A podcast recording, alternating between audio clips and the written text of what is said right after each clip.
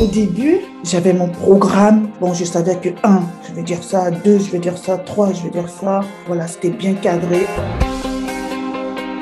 Maintenant, quand je fais des formations, je dis Saint-Esprit, je te prête ma bouche, je te donne mon esprit.